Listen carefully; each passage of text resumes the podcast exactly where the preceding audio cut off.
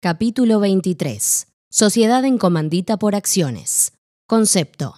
La sociedad en comandita por acciones puede ser definida como aquella sociedad en la que coexisten dos categorías de socios, los comanditados y los comanditarios, cuyos derechos y obligaciones son bien diferenciados y en la cual el capital comanditario está representado por acciones.